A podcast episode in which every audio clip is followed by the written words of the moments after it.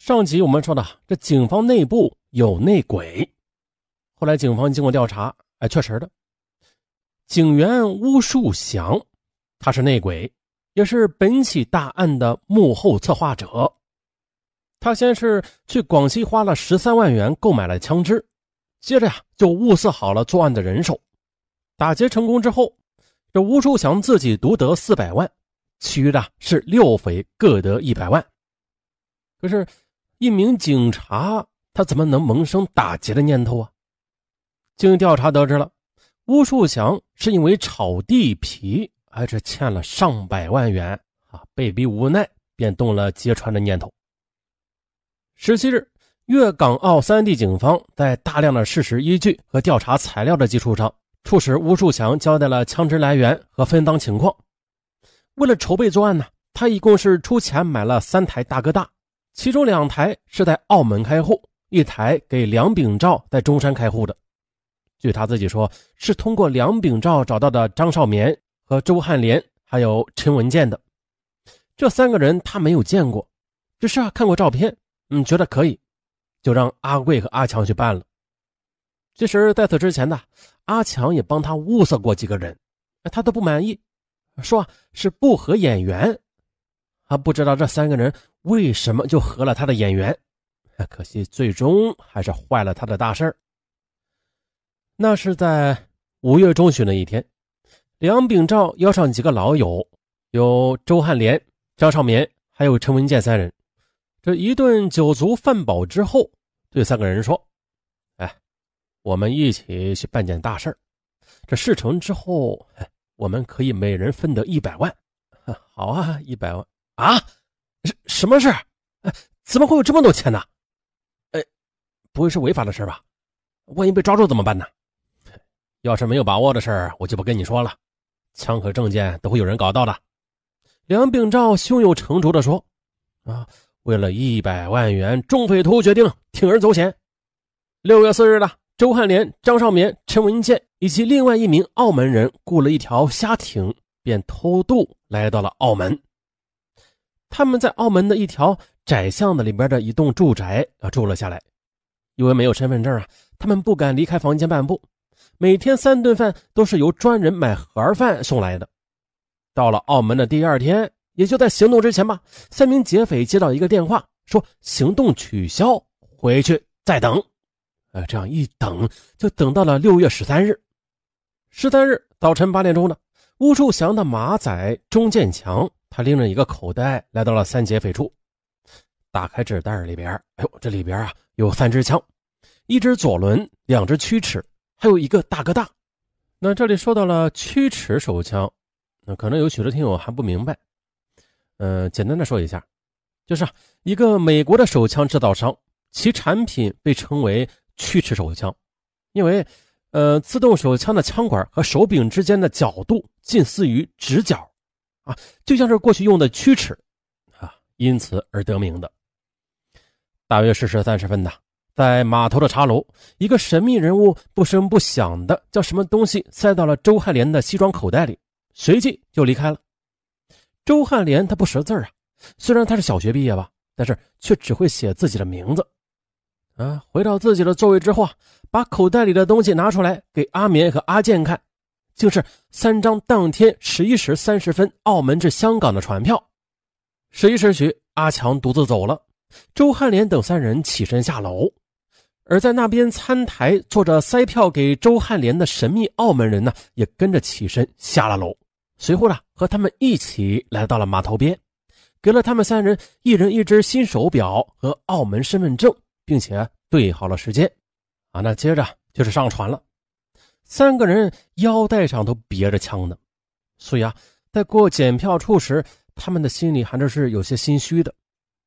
可谁曾想啊，三道关口，一道检票，一道是验身份证，一道上船。哎呀，根本就没有人检查，也没有人问一句。据周汉莲事后交代了啊，如果有人问他姓什么，他就会露馅因为啊，他不识字所以啊。看不懂那张假身份证上，嗯，自己的新名字，他呢只记得好像是两个字的名字，那就这样登上船了，然后劫案就发生了。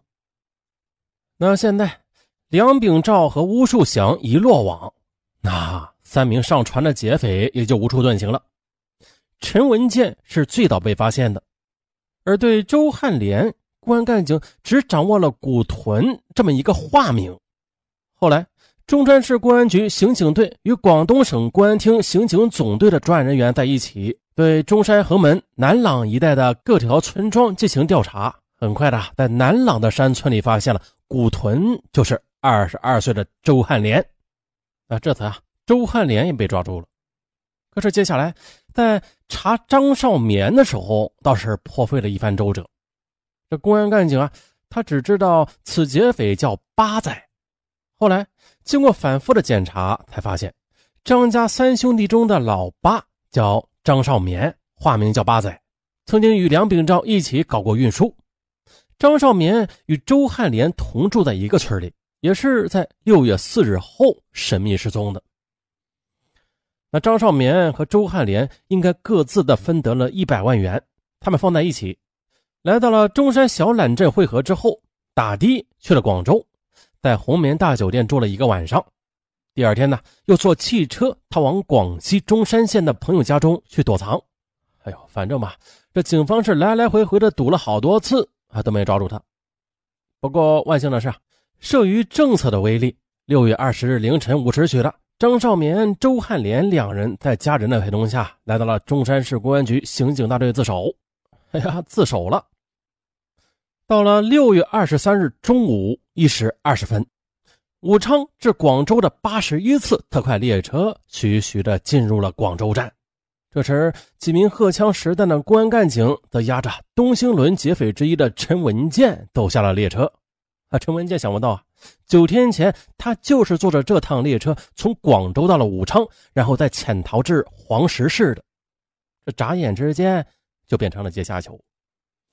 据陈文健交代，他初中只读了半年，便走向了社会，啊，跟着哥哥学厨艺。到了今年三月份开始的，在中山横门镇。帮助梁炳照承包的鱼塘。五月中旬的一天呢，梁炳照悄悄地对陈文健说：“你呀，现在手头紧，没钱用，我们一起去澳门打劫，你干不干呢？事后啊，我们每人会分一百万。”而陈文健他因为手头紧，时常的三百五百的向梁炳照借钱，啊，这借了三千多了，还未还呢，于是便同意参与打劫。自从十五日梁炳照在香港落网之后，追捕案犯、追缴赃款和枪支就成为广东省公安机关的两项中心工作了。当晚八时许的，梁炳照供认了他本人分得一百万元是放在家中的，而他准备出逃之时，这身上仅仅带了二点六万元的泰币和三千元的港币。中山市公安局接到香港方面的情报之后啊，连夜的突击行动，搜索梁炳照在中山横门镇的家。可是，一无所获。那既然梁炳照没有把钱和枪带走，那么就一定是藏在中山的。十六日，公安干警又找到了六十五岁的梁母陈月棉，可陈母谎称说这梁炳照六月十二日就已经不在家了。可是，据警方了解的情况，不是这样子的。干警们便提醒他：“你儿子十三日上午还在家呢，是你下午送儿子出的门。”十六日晚上，这梁母见抵赖不了了啊，只好把干警带到三代同堂的几间大屋子后边，在野草纵生的山坡上折腾了近四个小时，哎，仍然一无所获。可以就在这时呢，在房内搜查的干警从炉灶的灰堆中搜出了四万港币，又从厨房里的一个草箩筐里边，哎，又搜出了怀疑是劫匪用过的五块大哥大的电池和充电器。梁母在证据面前，终于是低下了头，喃喃自语道：“嗯，让我想想，啊，让我再想想。”啊！突然间呢，梁母绝望的嚎叫起来：“死就死了吧，让他去打靶了！”说罢，领着干警来到一间早已经废置的旧房间。干警在外墙的烟囱边，一米多高的碎砖块下边找到了一个行李袋，打开一看。竟然是两支航空驱驰手枪和一支左轮手枪，十三发子弹。第二天一早，干警们又来到梁炳照的姐姐梁玉燕在中山南朗镇马溪村的家中，面对干警，梁玉燕呢，开始还称她的弟弟从来不来她家的，可是后来吧，也许是做贼心虚了，她说：“阿 Sir，尤其是我的东西，你们可不能拿走啊！”哼，有问题！干警们凭着这一句不打自招的话，硬是认真的搜索起来。果然的，在客厅的一堆烂桶、破布、烂纸箱中，找到了用胶带纸包住的七十多万元的港币。这时，如同泄了气的皮球般的梁玉燕，却仍不时的用眼睛瞄一下正在厨房里边的干警。不对，这厨房里一定还有东西的。这时呢，黄副局长朝着灶台下的一个瓦包里边伸手这么一掏，嘿，真的掏出了一个袋子，里边是二十万元的港币。也就在这时的，另外一个小组在梁母家中的床上。又找到了缝在枕芯里的三万元和一副望远镜，由此呢，梁某陈月棉和梁的姐姐梁玉燕因为窝藏赃物啊，被公安机关给收容审查了。办案人员从调查中又得知了，张少民的哥哥六月十三日下午五时许曾开车送弟弟到中山小榄镇。抓住这个线索，干警于十七日中午一时许的对张某进行了连续的审查。直到十八日上午十时，他才供认啊，其弟弟张少眠在逃跑之中曾经留下了两袋东西啊，这两袋东西啊，原来是藏在家中的。可是十六日电视新闻播放了六幺三东兴轮大劫案之后，张某他害怕，马上把这两袋东西又交给了一个朋友，并且转移到了一所闲置的华侨房屋里。干警闻此，迅速赶到这栋桥房里，在。空房间内的一堆杂物中找到了一个行李袋和一个背囊，打开一数，哇，整整齐齐的二百万元的港币。随后，干警又去搜查另外一名劫匪的家，其家人也承认，这劫匪逃跑之前曾经是把钱留在家中的。当天傍晚五时许，干警终于在横门镇的一条村子的旧屋内以及屋后的密林中找到了九十五万四千二百元的港币。至此呢，警方终于以三天三夜的大搜捕，近四百万元的赃款以及作案时用的三支手枪，而画下了一个完美的句号。六月二十三日下午的，中山市公安局干警又在东兴轮大劫案被通缉的案犯陈桂清的岳母家里，位于中山市大永镇安塘七队的一间小卖铺里，搜出了赃款七十万元的港币。在此前的一天晚上八时许的。中山市公安机关又在陈文健的姐姐家里搜出了三万元的赃款，至此，中山警方已经追回到手的赃款达四百六十六点四万元。至此，震惊粤港澳三地的千万元现钞大劫案的侦破工作已经进入尾声了。那最后，大家说一下这几名劫匪是分别怎么被判的吧？陈文健犯抢劫罪，判处死刑。